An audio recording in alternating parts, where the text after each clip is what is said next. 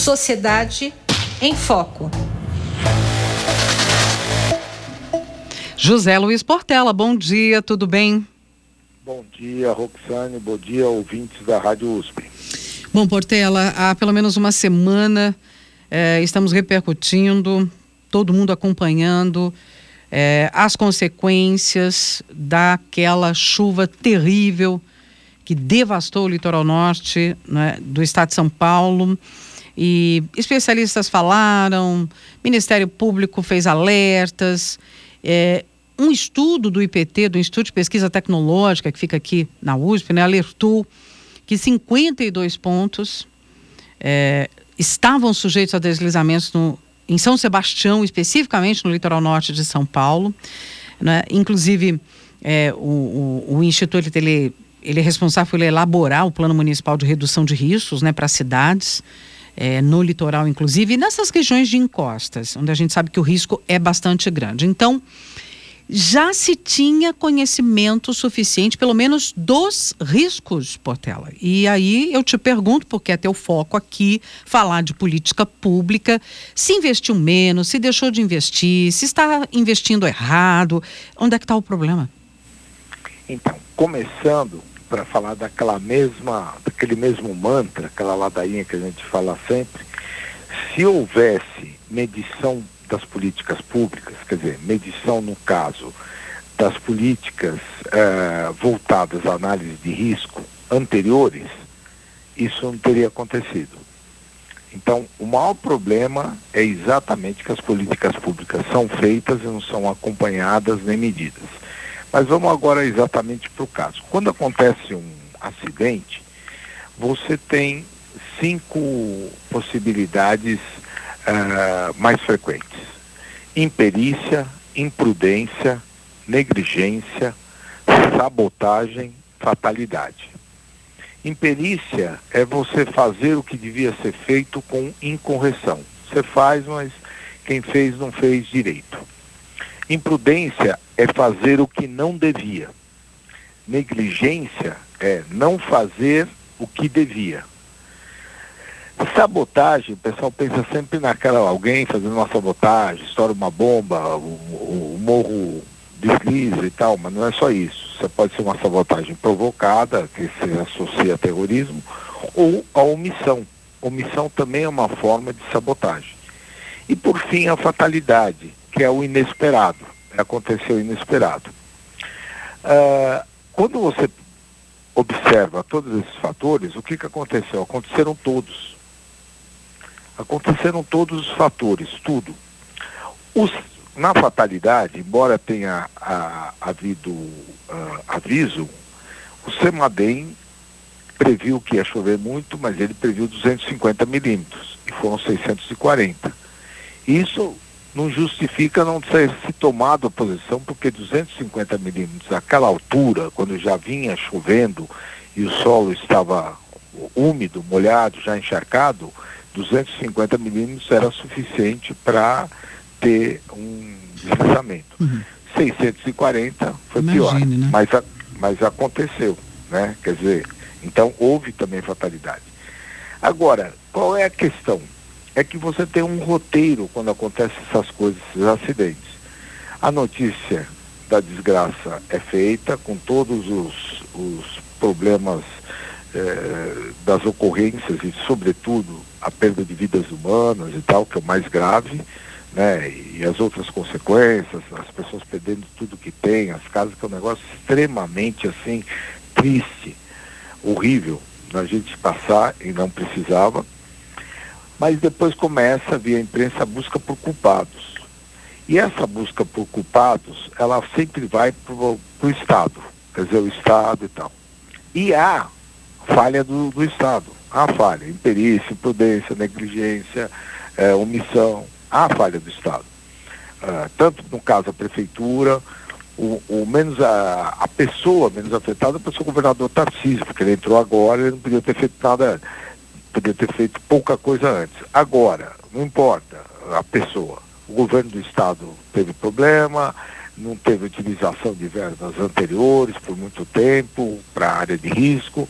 É, tem problema no governo federal, que agora diz que vai corrigir isso com Minha Casa Minha Vida, mas ele já fez a Minha Casa Minha Vida, teve 14 anos e isso não foi corrigido.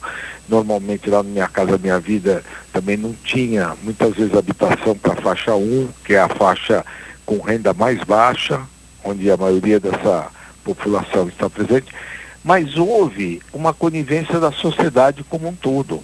O pessoal que está nos condomínios de luxo, que também o pessoal quer jogar a culpa só neles, mas não são só eles.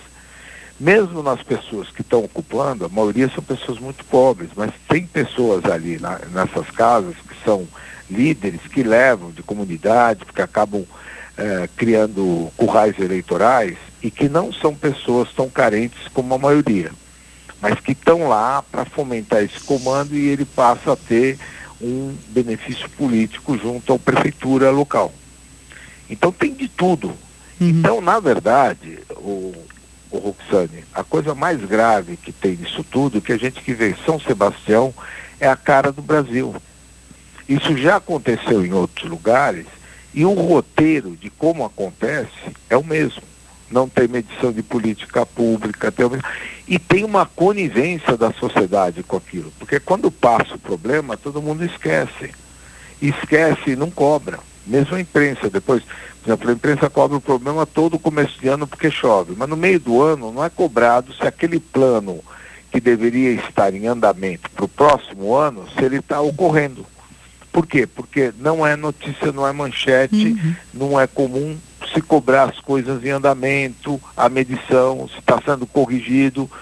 Aí chega janeiro seguinte, acontece a mesma coisa, todo mundo fala, ah, já vi a chuva, então se repete as coisas num círculo vicioso negativo, totalmente negativo, porque não produz a correção do, do fator. E a gente fica o tempo todo só lamentando o que aconteceu e não corrigindo a política pública.